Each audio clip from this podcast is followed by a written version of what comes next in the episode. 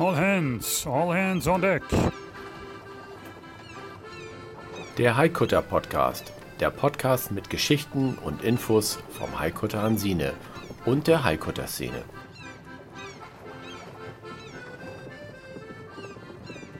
Klar zum Anlegen.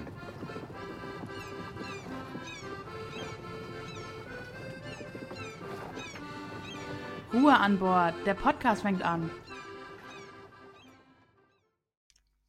So, das Band läuft. Herzlich willkommen zu einer neuen Ausgabe des Haikutter Podcast. Wie immer, hier ist Stefan und mir gegenüber sitzt. Ja, wie immer sitzt er auf der anderen Seite im Rheinland. Hallo zusammen in die Gemeinde. Hier ist der Markus. Seid uns gegrüßt. Ja, moin. Und wie geht's, wie steht's? Ja, was soll ich dir sagen, Stefan?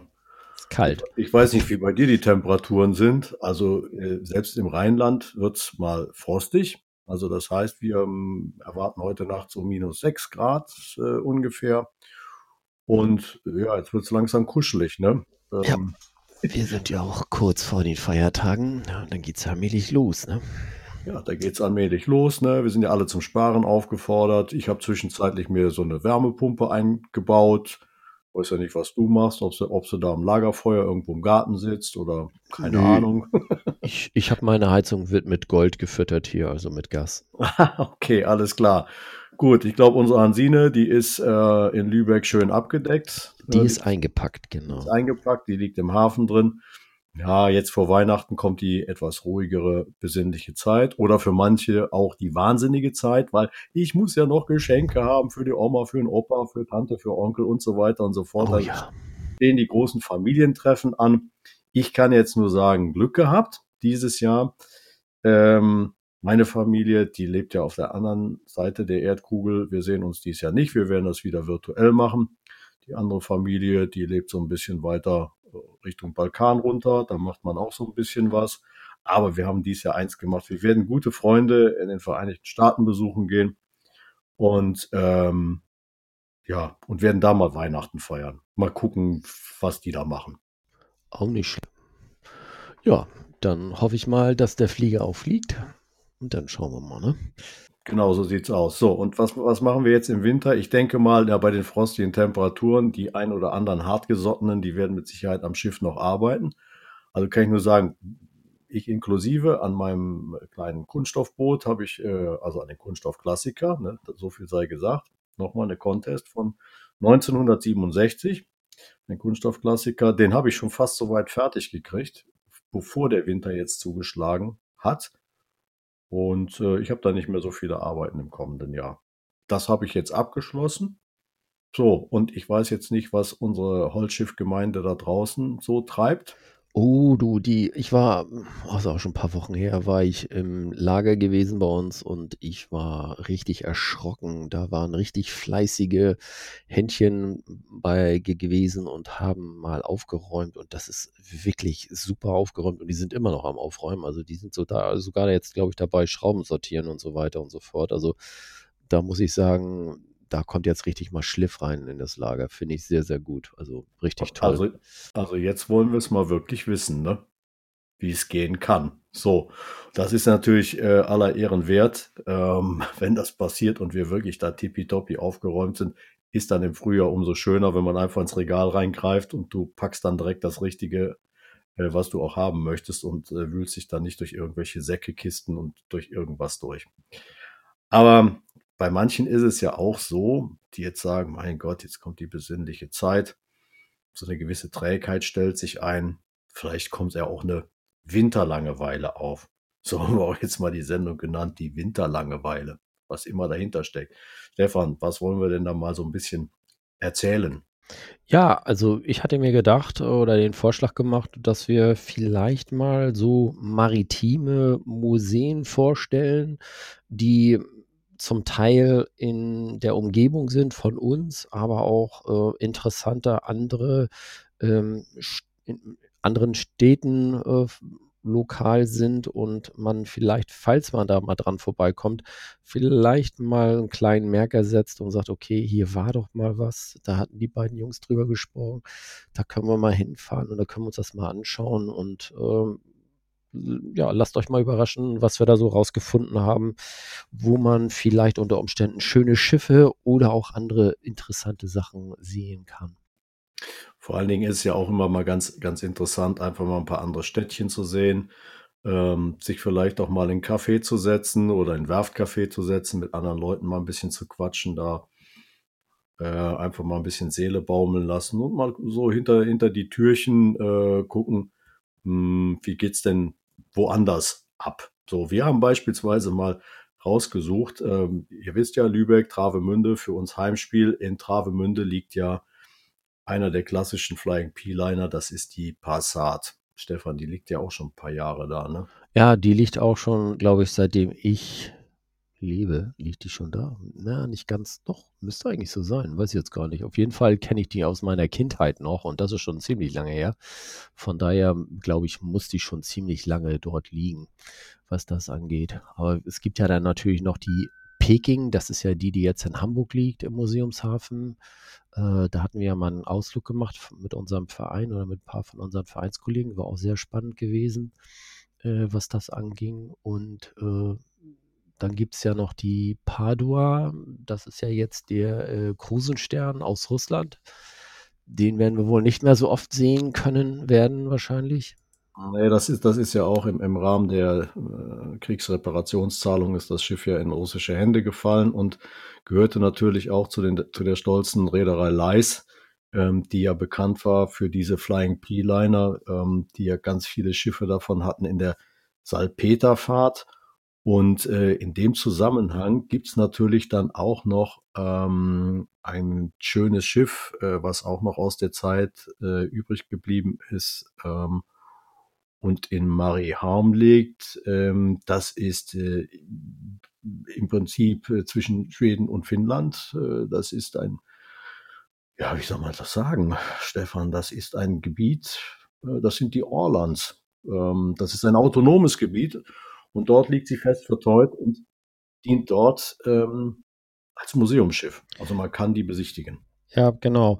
Ähm, also äh, eigentlich auch ein interessantes Gesch äh, Schiff, was das angeht. Ähm, ich selber war noch nicht dort gewesen, aber ich habe mal so auf die Webseite geschuckt, äh, geschuckt, geguckt und äh, muss sagen, das ist ja auch ein, ein, ein glaube ich, sehr interessant äh, mit Audiogeschichte und so weiter. Kann man da über das Schiff einmal durchlaufen, sich das angucken. Interessant ist ja auch, dass das Ding auch aus der Reparation gekommen ist. Und zwar hatte, hatte das Griechenland mal seine Zeit gehabt, ne? Genau, das war, glaube ich, 1923, ne? Ähm, ja. ging, das, ging das dann darüber. Und, ähm, und dann wurde das von, von einem finnischen äh, Großräder gekauft. Der hatte zeitweise die größte Segelschiffreederei der Welt, ähm, dieser Mensch, äh, Gustav Eriksson. Und ähm, so ist sie halt dann äh, dort oben gelandet, im Prinzip. Also eigentlich auch wieder eine tolle Geschichte. Ich glaube, alle diese, diese Flying P-Liner, die können ganz tolle Geschichten erzählen. Und ich glaube, für die Interessierten ist es auch, auch sehr interessant, einfach mal hinter die Kulissen zu schauen, was ist mit diesen Schiffen passiert, was haben die gemacht, weil die Historie, ähm, die ist natürlich dokumentiert. Wo sind sie über die Weltmeere gefahren? Was haben sie transportiert? Äh, welche Stürme haben sie abgewettert? Und, und, und.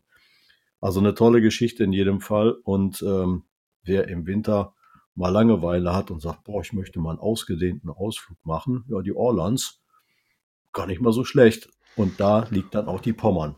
Ja, aber das so würde ich, glaube ich, das glaube ich, würde ich eher dann im Frühjahr oder im Sommer machen, ne? Weil jetzt ist es da immer, glaube ich, ziemlich dunkel. Also da sieht man ja nicht mehr so viel von dem Schiff. Dann, naja gut, okay, es wird wahrscheinlich von außen beleuchtet sein, aber ich glaube, wenn man da im Sommer dann äh, mal irgendwie in die Richtung fährt, kann man da ja nochmal vorbeischauen. Wobei das ist natürlich nochmal so eine Insel. Ist das eine Insel eigentlich? Ja, ja, da musst du dann ja auch erstmal irgendwie hinkommen, ne? Tja, Mit einem anderen P-Liner vielleicht oder so. genau, vielleicht findet ihr ja noch einen, der fährt. Nein, Spaß beiseite. Ja, es gibt ja noch einen, ähm, der fährt. Die müssen sich dann bloß hummeln irgendwie. genau. Liegt er in Weißrussland oder wo liegt er eigentlich? Ja, Könnte äh, sein.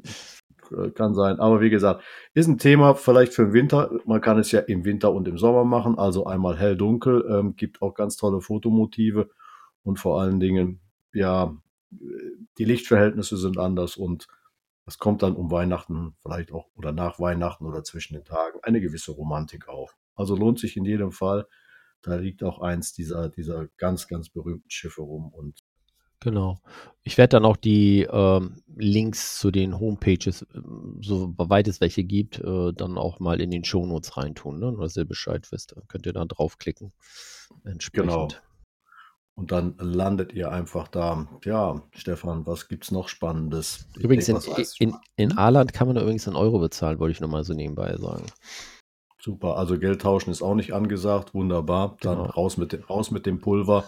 Und ihr könnt jetzt im Winter das Schiff täglich besichtigen von äh, 16, nee, Quatsch, von, äh, von 11 bis 16 Uhr. Äh, Im Sommer ist dann auch ein bisschen ausgedehnter, weil halt die Lichtverhältnisse besser sind von 10 bis 17 Uhr. Also von daher, wer Lust hat, mal auf die Orlands zu fahren, sich die Pommern anzuschauen, wer schon die Passat in Travemünde gesehen hat, die Peking in Hamburg oder vielleicht auch mal in der Vergangenheit auf der Krusenstern war. Ich war das im Übrigen.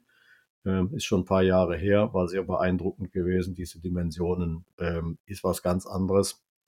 Ähm, muss man erstmal verstehen lernen oder äh, ja, verinnerlichen, diese Größen, diese Dimensionen, die da drauf sind. Ähm, Ja, ist schon Wahnsinn. Ist schon Wahnsinn, dass sowas funktioniert hat. Und wenn wir mit unseren Haikutern oder überhaupt mit unseren Traditions- und Holzschiffen durch die Gegend fahren und dann so ein gewaltiges Schiff daneben sehen, äh, Hut ab vor den Menschen, die das damals irgendwo entwickelt haben, gezeichnet haben, gerechnet haben, dass das alles gut gegangen ist. Ähm, Hut ab, ganz großen Respekt. Ja, sehe ich genauso. Stefan, wir haben noch was Lustiges rausgesucht. Nein, was Spannendes. Ähm, wo gehen wir denn jetzt hin? Wir waren jetzt bei der Pommern gewesen. Jetzt gehen wir nach Dänemark. Oh, Jetzt gehen wir nach Dänemark. Ins Wo sind wir denn da? In Dänemark. Söfahrtsmuseum. Gut, du musst an deinem Dänisch arbeiten, ich auch, ich weiß. Ich kann es Heißt das auch nicht nicht. hügeliges? Ja, das ist sehr, sehr hügelig. Und also das ist- Hügel und das ne, ist- ist, der, ist der Begriff, Heißt ja, der, nicht Söfahrt oder heißt das Sofahrtsmuseum? Nee, heißt doch Nee. Sö, das ist schon richtig. Also ich meine, wir werden wahrscheinlich, ich hoffe mal, eines Besseren belehrt, wenn wir hier also wirklich so ein bisschen daneben gehauen haben. Dann verzeiht es uns, wir sind der dänischen Sprache leider nicht mächtig und äh, finden das aber ganz toll, dass wir A, ein dänisches Schiff haben und B, natürlich, ähm, dass sich auch äh, das dänische Volk so um seine Tradition bemüht und Marstal ist da mit Sicherheit ein Anlaufpunkt und ein sehr hügeliges äh, Schifffahrtsmuseum. So ist es. Also ich, da werden natürlich auch so diese ganze Entwicklung gezeigt äh, zwischen den einzelnen Bootstypen wie äh, besegelte Fischereifahrzeuge, so wie die Hansine zum Beispiel. Es gibt natürlich aber auch noch andere, aber auch diese ganzen Handelsschiffe und äh, dann dieser Umschwung von Segel auf Motor, wie ist das Ganze äh, passiert und so weiter und so fort. Und ähm, dadurch, dass natürlich hier äh, Marstal auch ein interessanter Hafen ist, hat man sich dann, glaube ich, auch gedacht, na gut, dann machen wir dort mal ein schönes Museum hin, ähm, mit dem wir dann letztendlich mal so diese ganzen unterschiedlichen Schiffstypen mal aufzeigen können und so weiter und so fort. Meines Wissens, glaube ich, sind das so, wie ich das rausgelesen hatte, mal so um die 250 äh, nachgebauten Modelle, ne? Das ist natürlich eine ganze Menge und immerhin äh, muss man auch äh, bedenken, über 6000 Haikutter waren zur Hochzeit im Betrieb gewesen in dänischen Gewässern. Also das ist schon eine beachtliche Flotte gewesen und äh, eine beachtliche Leistung auch der Seeleute und vor allen Dingen ähm, der Fischerei äh, für Dänemark. Und das auch in einem Museum darzustellen oder auszustellen, was liebevoll gestaltet ist, auch mit sehr vielen äh, Gemälden in Öl etc. pp. Also ich denke, da kann man auch äh, ein, gut einen Tag verbringen und sich das mal anschauen, wenn man mal nach Marstal hochfährt. Und Stefan, ich weiß gar nicht, die sind auch, glaube ich, ganzjährig nicht. Ich glaube, die sind täglich geöffnet. Aber die Winteröffnungszeiten, so viel ich das sehe, 9 bis 17 Uhr, ähm, könnt ihr da täglich mal anlaufen, Leinen festmachen und Seele baumeln lassen und euch auch mal diese schöne, traditionelle Stadt anschauen. Ja, also ich glaube, da sind auch sehr, sehr viele interessante äh, nautische äh, Sachen noch zu sehen in diesem Museum, ähm, wie zum Beispiel so alte Navigationsmaterialien und Seekarten und Logbücher. Also Logbücher, das wird mich, ah, wahrscheinlich steht das alles in Dänisch da drin. Das ist natürlich auch wieder doof, kann man nicht so hundertprozentig lesen, aber das wird mich schon mal so ein bisschen interessieren, da mal drin rumzublättern und mal zu gucken, was da so passiert ist, was da so während der Zeit, die, wo die gesegelt sind, dann äh, dort ja passiert ja, ist und so weiter. Ne? Vielleicht inspiriert das ja ähm, auch äh, unsere Zuhörer mal zu einem kleinen Dänischkurs. Dann sind die in jedem Fall weiter wie wir, Stefan. Oder wir schreiben uns das jetzt auf unsere Tafel für nächstes Jahr Dänisch lernen. Hm? Nö. Also was, was noch? Also wir haben den Yogakurs ausstehen. Hm? Das haben wir ja schon gehabt in einer Sendung. Äh, ich der, war der, ja da gewesen, wollte ich nur hm. mal sagen. Ja, gewesen. Aber ich glaube nicht, dass du mitgemacht hast. Ne? Und vor allem, ich kann das ja nicht überprüfen. Nee, ich habe nicht mitgemacht. Ja, aha. So, also, Yogakurs haben wir ausstehen. Aber Steffi hat mich auch nicht gefragt, ob ich mitmache. Also ja, daher. du hast dich aber auch sonst nicht aufgedrängt, was du ja sonst Nö. eigentlich immer gerne tust. Aber ich hatte Falle, zu tun, also von daher. Ja, okay, ja, habe ich schon verstanden. Also, es steht noch aus, liebe äh, Menschen da draußen, die uns zuhören. Stefan und ich haben ja irgendwann mal gesagt, Mensch, Yoga auf dem Schiff müssen wir da auch mal machen. Wir reden über Dinge, die wir gar nicht ähm, mitgemacht haben. So, steht aus und Dänisch. Vielleicht sollten wir da auch mal ein bisschen gucken, ob wir da nicht klarkommen. Aber Merete wird uns da mit Sicherheit aus der Patsche helfen. Das sehe ich auch so. Das wird mit Sicherheit passieren. So, wunderbar. Das war Marstal gewesen. Also, wer Lust hat, schaut vorbei. Stefan, ich glaube, jetzt kommt dein Heimspiel. Ja, normalerweise ist es ja immer eigentlich so, ne? Museen, die bei einem zu Hause sind, die hat man irgendwie nie wirklich besucht. Außer man ist mal mit der Schule dorthin gegangen. Aber irgendwie so danach ist das irgendwie so, dass man in seinem eigenen Ort irgendwie nicht so wirklich in die Museen reingeht. Jedenfalls ist es bei mir so, aber ich habe das schon von anderen auch gehört, die letztendlich auch bei sich vor Ort in die Museen irgendwie nicht drin gewesen sind. Ne? Also kommt, aber, aber. Ja, aber warte, das kommt mir sehr bekannt vor. Entschuldigung, dass ich dich da unterbreche. Ich bin ja hier vor den Tür, äh, Toren Kölns. Ja. Köln hat ja bekanntermaßen viele Museen. Da, wo Schulklassen immer hingehen, ist das römisch-germanische Museum. Ja, wo du mit Touristen hingehst, römisch-germanisches Museum. Köln hat so tolle Museen. Ja, denkst du, ich kenne die? Also ich schließe mich da deiner Meinung an, weil es sieht genauso aus hier bei mir im Rheinland. Ja, Vielleicht ist es auch nicht unbedingt mein Thema, aber wie gesagt, äh, nein, die Namen schon mal gehört, aber nee, nicht drin gewesen. Ja, aber nun war ich tatsächlich im Hanse-Museum in Lübeck gewesen, hatte aber auch letztendlich den Grund gehabt, weil mein Cousin aus USA äh, zu Besuch gewesen ist, war hier und ähm, er dann gesagt hatte, da würde ich ganz gerne reingehen und habe ich gesagt, weißt du was, da komme ich mit, weil ich war auch noch nie da gewesen.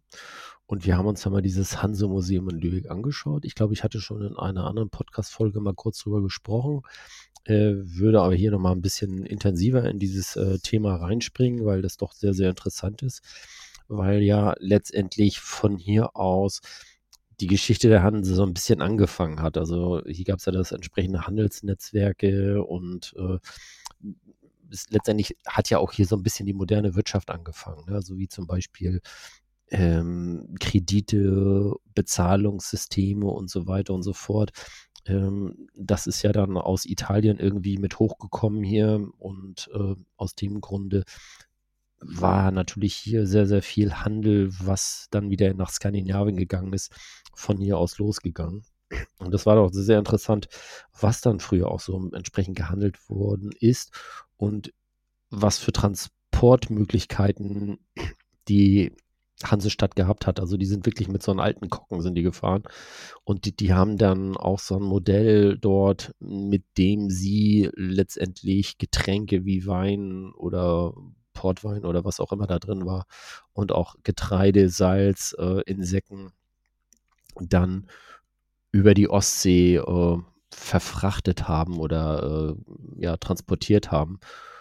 Und das Ding ist schon ziemlich klein gewesen, nicht viel unter Deck. Ich glaube, da war gar nichts unter Deck irgendwie. Ich glaube, man konnte da nicht wirklich irgendwie unter Deck gehen und irgendwie schlafen und so weiter und so fort. Nein, also das, Auf das war dem in der Teil, wo ich das gesehen hatte, jedenfalls nicht.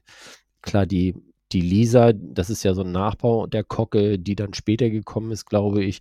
Die sind natürlich ein bisschen größer, da, da passt natürlich viel rein. Da hat man natürlich auch entsprechend dann Bewaffnung gehabt und äh, ja, auch mehrere Seeleute dann entsprechend mit bei gehabt und die konnten dann also auch dann unter Deck schlafen und so weiter. Aber ich glaube, so die Anfänge, das war alles noch irgendwie so kleine Nussschalen irgendwie, ganz ehrlich gesagt.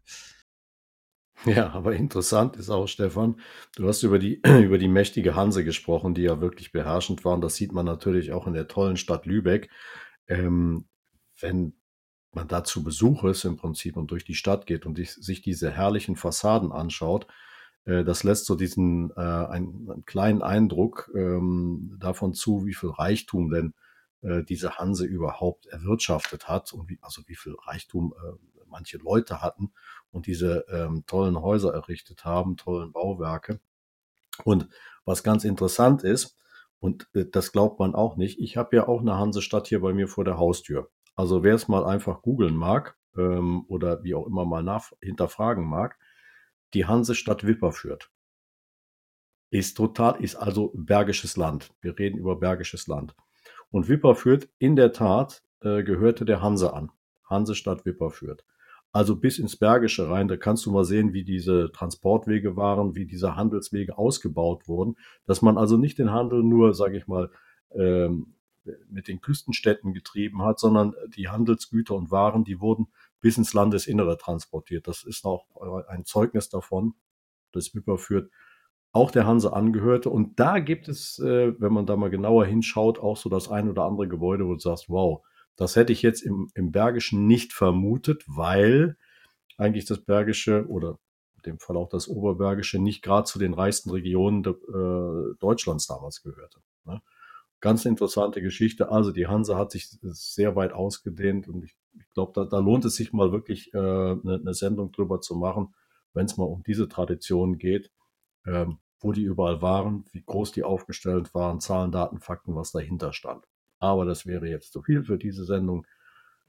Hanse Museum Lübeck, Stefan hat schon gesagt, in jedem Fall mal reingehen, ist eine tolle Geschichte und vor allen Dingen die Geschichte, ähm, wie sind Städte entstanden, wie ist in Teilen der Handel entstanden, wie er auch Vorreiter ist für den modernen Handel kann man in diesem Hanse-Museum ähm, sehr schön nachvollziehen. Ja, also man soll sich da ruhig ein bisschen Zeit nehmen. Also ich glaube, ich war irgendwie so um die drei Stunden da drin gewesen, um wirklich mal alles zu lesen, also alle Tafeln und äh, man kriegt noch so, so ein Audioguide mit und mit dem Audioguide äh, kriegt man da nochmal so Erzählungen äh, präsentiert. Also es war eigentlich sehr, sehr schön und interessant gewesen. Und ich sag mal, ich als Hanseat finde es natürlich gut, dann auch ein äh, bisschen Background zu haben, wieso, weshalb wir eigentlich Hansestand sind und so weiter und so fort. Also von daher fand ich das eigentlich sehr, sehr interessant, äh, was man dort letztendlich über die Hansestadt Lübeck oder auch über die Handelsnetzwerke und den Handel äh, ja da beigebracht bekommen hat. War sehr schön. Und oder ist schön. Auch da, ja, ist, ist ja logischerweise schön. Und die Öffnungszeiten täglich von 10 bis 18 Uhr. Also wenn ihr in Lübeck vorbeischaut, 10 bis 18 Uhr, Stefan hat es gerade gesagt, drei, vier Stündchen einplant, wenn man da wirklich ähm, sich alles ein bisschen näher bringen möchte. Und ähm, ist in jedem Fall eine Reise wert. Lübeck sowieso immer. Und wenn ihr dann in Lübeck seid, schaut einfach unten am Schuppen vorbei, im Museumshafen. Da ist Hansine unter der Plane. Streichelt ihr mal über die Planken und nächstes Jahr, wenn wir wieder in Fahrt sind, hoffen wir euch auch an Deck begrüßen zu dürfen. Genau. Stefan, wir machen einen Sprung. Jetzt geht's weiter. Wir gehen von Lübeck nach Karlskrona. Jo. Karlskro Karlskrona. Da habe ich eine persönliche Verbindung zu. Und zwar, wir sind mit Hansine nach Karlskrona gefahren, in der Tat. Da gibt es ein wundervolles Marinemuseum, so nennt sich das in, in äh, Karlskrona. Also nicht, dass das jetzt äh, unbedingt alles nur Marinetechnik ist, also ähm, Militärtechnik oder so, ganz im Gegenteil. Da gibt es tolle Exponate drin. Ähm, da gibt es äh, Bauteile von Originalschiffen, auch aus der Hansezeit und, und, und, und, und. Ähm, sehr spannendes Museum, sehr schön aufgebaut. Äh, ist nicht sonderlich groß. Ich sag mal, lohnt sich so für, naja, gut, zwei, drei Stunden kriegt man da auch hin. Also bei uns war das so gewesen.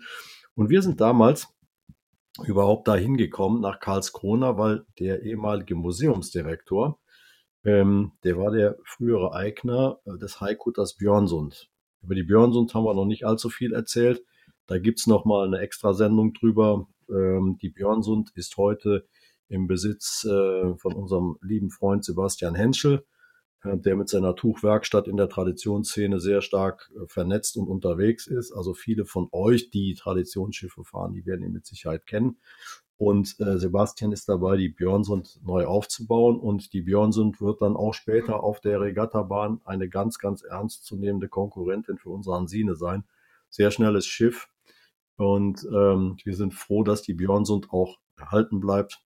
In der Vergangenheit habe ich auch mal damit segeln dürfen, als sie noch in Fahrt war, jetzt vor der Restaurierung oder dem Neuaufbau. Ähm, toller Eimer, da ist richtig Musik drin, es macht richtig Spaß, aber da werden wir euch an anderer Stelle mehr zu erzählen.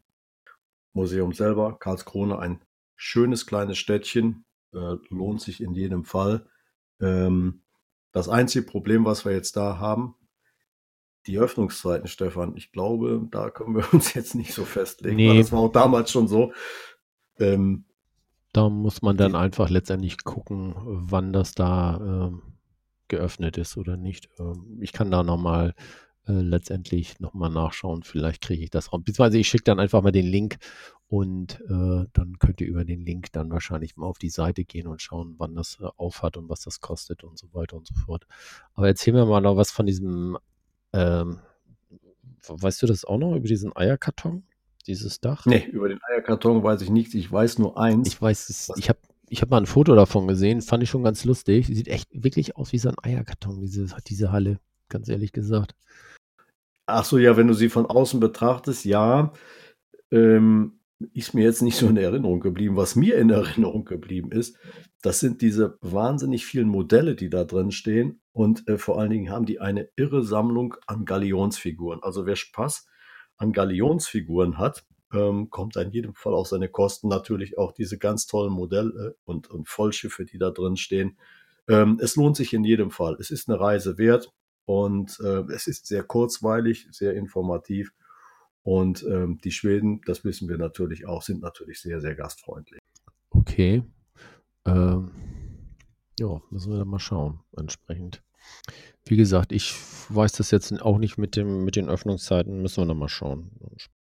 Nee, die variieren. Also im, im besten Fall ist es so, äh, ruft einfach vorher mal an ähm, im Marinemuseum in Karlskrona, wann die geöffnet haben. Ähm, ich kann es nur empfehlen. Ich habe es selber gemacht und ähm, es sind viele Erinnerungen bei mir hängen geblieben. Schöne Sache. Mhm, okay. So, was haben wir noch, Stefan? Wir springen, glaube ich, noch mal ein wenig weiter. Ja, wir springen noch mal nach Skandinavien, würde ich sagen.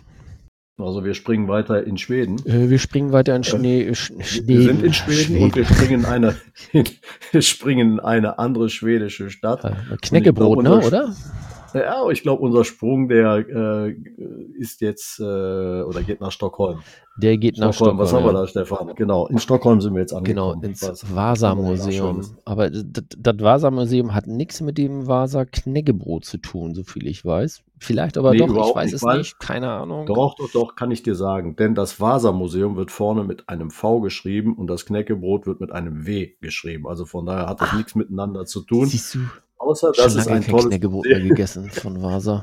außer, ja, aber siehst du, da kannst du jetzt den Profi Boah. fragen. Außer, also wir machen hier keine Schleichwerbung. Also dieses, ähm, wie soll ich jetzt sagen, dieses leckere schwedische Flachgebäck. Brot, Flachgebäck, das esse ich sehr gerne und natürlich genauso gerne ähm, würde ich mir auch mal jetzt das Vasa-Museum reinpfeifen, wie man so schön sagt. Also das muss ich mir ähm, auf jeden Fall auch mal angucken. Ne? Genau, also da kann ich jetzt keine Expertise zu abgeben, überhaupt nicht. Ähm, da, da, war ich noch nicht. In, in Stockholm war ich mal, aber ähm, ist ein großer Wunsch auch auf meiner Liste, das Vasa-Museum ähm, zu besuchen, weil dort gibt es etwas ganz Besonderes, was uns natürlich als Traditionalisten äh, völlig vom Hocker haut. Stefan, da steht was drin. Also ich habe Die Vasa, ne? Ich habe ich hab die, ja, die Vasa, genau. Ich habe mir die Fotos angeschaut auf der Webseite und äh, ich bin völlig geflasht, was die da gebastelt haben oder geschnitzt haben. Das ist der absolute Hammer. Ich meine, mit so einem Ding durch, das, also, naja, ich glaube, wenn ich da jetzt anfange und sage, sowas brauchen wir bei uns auf dem Schiff, dann kriege ich sowieso wieder Ärger. Nee, aber Äh, Entschuldigung, ich darf nicht wieder auf Fischereifahrzeug, Haikutter, ne, also alles, äh, es hat alles seine, seine äh, Daseinsberechtigung. Wir Haikutter, ich hole dich mal kurz wieder ab, weil das, was ihr da zu sehen bekommt, die Vasa, das ist äh, schon schier unglaublich. Es ist, äh, glaube ich, das, nee, es ist das älteste erhaltene Schiff, ja, was man gehoben hat. Stefan, es war unglaublich lange auf Grund. 333 Jahre lag das Ding auf dem Meeresgrund. Also wir reden über ein, für damalige Verhältnisse, auch heute über ein Kriegsschiff. 1628. Genau, 1628. Ähm, ist dieses Kriegsschiff auf Grund gegangen? Stefan, Nein, ist das weg? da ist es gebaut worden. Nein? Ach, Entschuldigung, dann ist es Oder? da gebaut worden. Jahr? Ja, genau.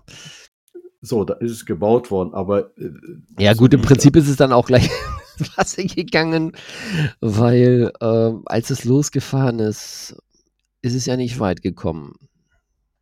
Was heißt nicht weit? Ist das dann, äh, äh, ist das in einer kriegerischen Auseinandersetzung äh, Nee. versenkt worden Nee, oder? nee, nee. Nein. Es ist letztendlich äh, direkt im Hafen gleich untergegangen. Also es war noch nicht mal eine Meile, Seemeile, die das Ding da weggefahren ist. Und dann, ja, woran hat es gelegen? Irgendwie wollte, glaube ich, der König da zusätzlich geordnete Batteriedeck haben. Leute, Batteriedeck 1628. Ähm, irgendwas Na läuft gut, da falsch, würde ich mal sagen. Ne? Ich würde sagen, die hatten da noch Kerzen an Bord gehabt, aber Batteriedeck. ähm, das heißt eine zusätzliche Bewaffnung, Genau. dass das Schiff mal so richtig äh, Krawall machen kann. Aber dieser Krawall ist, glaube ich, ganz schwer nach hinten losgegangen. Also nicht, dass die sich selbst versenkt haben, ja, im, im wahrsten Sinne des Ah, Wortes, doch. die haben sich versenkt, aber da ist, glaube ich, die, die Schiffsberechnung, die Statik ein wenig in die Hose gegangen. Genau. Deswegen Und, machen wir äh, ja Kränkungsteste zum Beispiel, ne? damit sowas nicht passiert. Na gut, die haben das auch gemacht, aber haben dann festgestellt, das Nee, das glaube ich nicht. war nicht so, ne? Ich glaube nicht, Wie dass die.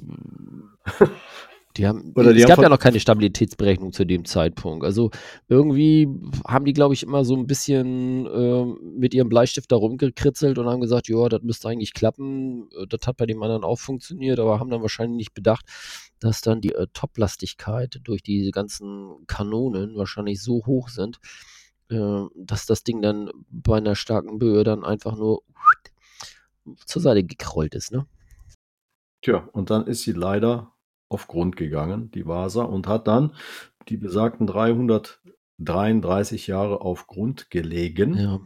So, und jetzt muss man sich eigentlich überlegen, das ist ein Holzschiff, 333 Jahre, da unten im Wasser drin, müsste doch normalerweise nichts mehr von übrig geblieben sein. Aber es hat wohl an der Stelle gelegen, wo es halt ähm, geologisch völlig in Ordnung war. Also, dass auch die, die, die alles zusammenpasst im Prinzip, dass dieses Holz nicht weiter verrottet ist, sondern eigentlich eher konserviert wurde. Ja, ich glaube, das hängt aber auch dann noch zusammen mit der Wasserqualität zu dem Zeitpunkt. Ich meine, das Ding ist ja irgendwie 1956, äh, glaube ich, rausgehoben worden. Ähm, dann kann man sich natürlich so vorstellen, ähm, da war die Wasserqualität, glaube ich, noch eine andere gewesen. Und ähm, ja, was war das, glaube ich? Ich glaube, irgendwie so um die, um die 16, 18 Jahre war das Ding irgendwie äh, geholt, gereinigt, gewässert und dann in so einem komischen Harzgemisch behandelt und dann hat man das dann irgendwie ausgestellt in so einem feuchten, wohltemperierten oder kühlen äh, Museum dann entsprechend, sodass man da immer die gleiche Temperatur hat, damit das Holz sich da nicht irgendwie weiter äh, zersetzt.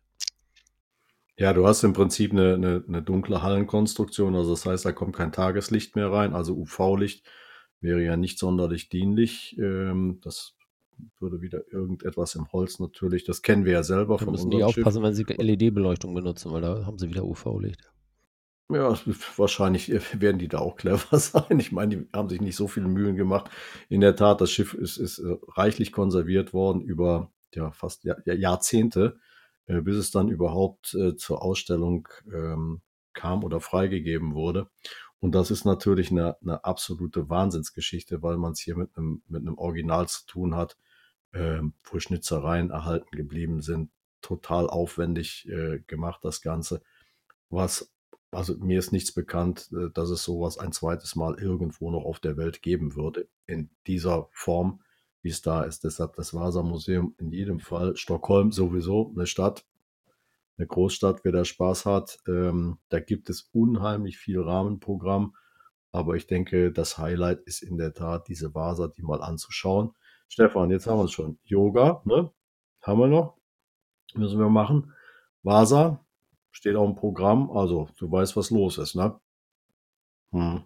Ja, kommt keine Langeweile auf. Das ist ja auch eine Winterlangeweile, bei uns nicht. Nee, ich ne? glaube, man, ich weiß gar nicht, können wir von, von Travemünde aus bis nach Stockholm mal mit dem Schiff fahren? Kannst du dir jetzt mal in Ruhe mal angucken, ist ja angucken. Winter, Genau. um, die, um die Winterlangeweile zu brechen, ne, hast jetzt was zu tun. Also wir leiten natürlich ab, dass auch wir nicht unter die Räder kommen. Ähm, Wer es wirklich mag, also auch da, äh, das Museum hat täglich von, von 10 bis 17 Uhr geöffnet. Ähm, da müsst ihr auch nicht anrufen. Das kann man so anschauen. Also wer dann Winter über, Frühjahr, wie auch immer in Stockholm ist, Vasa-Museum in jedem Fall ein Muss. Für uns dann auch. Genau, das sehe ich auch so. Auf jeden Fall dann entsprechend. Ja, So, was haben, was haben wir noch? Mit den Museen sind wir erstmal durch für den Moment. Ähm, der, Winter, der Winter ist ja noch lang. Wir sind auf der Suche, auf der Jagd, ob wir noch was Spannendes finden. Ähm, das werden wir euch natürlich mitteilen, mit euch teilen.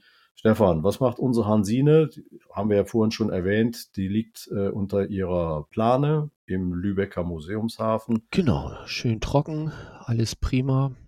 Ähm, Wird im Moment am Schiff gearbeitet? Gibt es irgendwas, was, äh, was spannend ist, was wir im Moment tun? Bis auf die Sachen, ja, was heißt, die wir schon berichtet haben, wir brauchen ein neues Deck, etc. pp. Aber Arbeiten, die jetzt gerade akut gemacht werden, ich glaube, im Moment vor Weihnachten passiert jetzt nicht mehr viel. Nee, ne? ich glaube, ein paar Leute sind da. Was die da machen, weiß ich jetzt nicht genau. Es kann sein, dass die ein bisschen äh, dies Antipilzzeug da irgendwie noch raushauen, dann entsprechend, ne? Mhm. Weil das muss ja auch mal gemacht werden, entsprechend, weil da unten ja doch ein bisschen Luftfeuchtigkeit drin ist und äh, das ist immer so ein bisschen ungesund, sage ich mal. Und äh, Ja gut, das würde, würde im Prinzip, äh, der Winter Pilz, ist dann ne? auch genau so ein bisschen äh, förderlich, äh, dass der, dass der sich ein Pilz ausbreiten könnte. Und das behandelt man dann und dann sind auch keine Menschen unter Deck. Äh, Das Zeug ist im Übrigen auch nicht gefährlich, nicht wirklich. Und ähm, dann ist da über den Winter Ruhe. Und ich, ich denke mal, so wie ich das, wie ich das einschätze, im neuen Jahr geht's dann wieder langsam los, dass die ersten größeren Arbeiten wieder gemacht werden. Sobald die Temperaturen so sind, dass man malen kann, äh, abdichten kann. Äh, ich war gestern war ich äh, dort gewesen ja, und äh, ja, die Trave war so ein bisschen zugefroren. Äh, Mhm. War auch so ein bisschen schon an unserem Schiff rangekommen, aber ähm, dadurch, dass sich natürlich da ständig was bewegt, ähm, diese Ausflugsdampfer da immer durch die Gegend fahren, da diese äh, Hafenbesichtigungsdinger, ist da immer noch ein bisschen Eisbrechungsbewegung damit bei und äh, dadurch, dass unsere Lenzpumpen natürlich auch immer ein bisschen am Laufen sind, kommt natürlich dann immer wieder von oben ein bisschen Wasser nach entsprechend. Also das ist noch alles soweit im grünen Bereich. Ich meine, im Schiff selber sind auch noch keine Minusgrade. Ich habe ja da noch einen Therm Thermostat, äh, den wir von der Ferne aus äh, anschauen können, wie viel Grad auf dem Schiff sind. Und gestern war das irgendwie noch plus vier, fünf Grad oder so gewesen. Ja gut, im Wasser hast du ja eh immer den Vorteil, ne? aber das, das wisst ihr ja auch da draußen, ist wärmer, als wenn du jetzt das Ding hoch und trocken auf dem, auf dem Bock stehen hast. Dann hast du schon wieder die Probleme, dass das Restwasser dann einfriert und dann Genau. äh, nicht ganz so witzig. Also geht mehr kaputt, als wenn du im Ja, Wasser ja. bleibst. Ne? Ja, wir hatten so ein bisschen Probleme mit den, ähm, mit den Planen gehabt. Ich weiß das noch nicht genau, was der eigentliche Grund war, aber wir hatten zwei große Wassertaschen vorne beim äh, Großmast gehabt. äh, wo dann bei Regen sich ziemlich viel Wasser gesammelt hatte und dadurch dann die Plane eingebeult hatte. Das ist, Vielleicht ist ja einfach ein, ein Aufbaufehler. nee, Ähm, die, die Gestänge kannst du nicht anders an, aufbauen. ja gut, irgendwo Ah, doch, warte mal, du wird es ja eine kannst die- Ursache dafür Du geben. kannst die Gestänge, Ja. kannst du, glaube ich, weiter nach oben und unten schieben. Das ist überhaupt, die stimmt überhaupt. Das musst du nochmal gucken. Genau, also ich sag mal, es war ja einmal okay gewesen und jetzt sind ein paar Säcke da drin. Ja, da müssen wir einfach mal ran und schauen, was da los ist. Also nichts Dramatisches. Nee, wir haben da jetzt, Ähm, ich glaube, die Jungs haben da jetzt irgendwelche Seile dazwischen gespannt, äh, so dass es so ein bisschen mehr Maschen äh, hat, so dass also es nicht einfallen kann und äh, eine größere Wassertasche sich dort wieder bildet. Weil Wassertaschen sind immer ungünstig bei Planen, die beulen dann natürlich die Plane entsprechend äh, aus oder dehnen sie dann aus und dann haben wir nicht mehr diese stramme äh, Planen, oder die Struktur dann nicht mehr so entsprechend. Ne? Genau. Naja, auch dafür wird es eine Lösung geben. Also schlussendlich, alles geht jetzt mal kurz in den Winterschlaf, nicht allzu lang und dann geht es wieder weiter. Ähm, ich, bin so, ich, ich bin soweit auch durch. Das war die letzte Sendung für dieses Jahr. Wir wünschen euch einen schön oder wünschen euch schöne Weihnachten und einen guten Rutsch ins neue Jahr. Wir hören uns dann nächstes Jahr wieder. Ja, vor allen Dingen kommt gut rüber, bleibt gesund, äh, nutzt die Zeit, ähm, kommt ein bisschen zur Besinnung, kommt ein bisschen zur Ruhe. Und im kommenden Jahr sind wir wieder für euch da und wir hoffen doch, wie immer, euch zahlreich äh, bei uns an Bord, an Deck der Hansine begrüßen zu dürfen, wer da Spaß dran hat. Und Stefan, alle News, wie immer, ich, ich sage da ja nichts mehr zu, das kennt ihr ja schon von mir, auch in den sozialen Netzwerken und du bist dran. Ich verabschiede mich schon mal. Euer Markus, alles Gute für euch. Ja, und wer dann über Weihnachten vielleicht noch ein paar Euro über hat oder so, kann sie gerne in unsere Spendenbox äh, äh, tun. Äh, gibt es ja auf unserer Webseite www.heikutter-hansine.de könnt ihr die Informationen äh, einsehen, äh, wohin man entsprechend einen kleinen Obolus äh, überweisen kann, der uns vielleicht unter Umständen für nächstes Jahr dann helfen könnte. Ihr wisst ja, wir machen nächstes Jahr eine große Aktion mit dem Deck und äh, da hilft natürlich jeder Cent oder jeder Euro entsprechend. Und wie gesagt, könnt ihr uns dann natürlich auch entsprechend was, was spenden. Ansonsten, wie immer, auf Instagram sind wir zu finden, auf Facebook sind wir zu finden und äh, auf Twitter sind wir auch zu finden. Und äh, das war's dann von uns. Tschö mit Ö.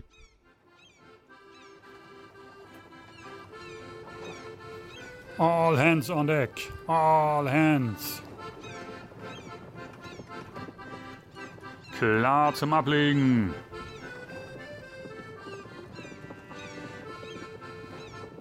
Jetzt aber Schluss für heute.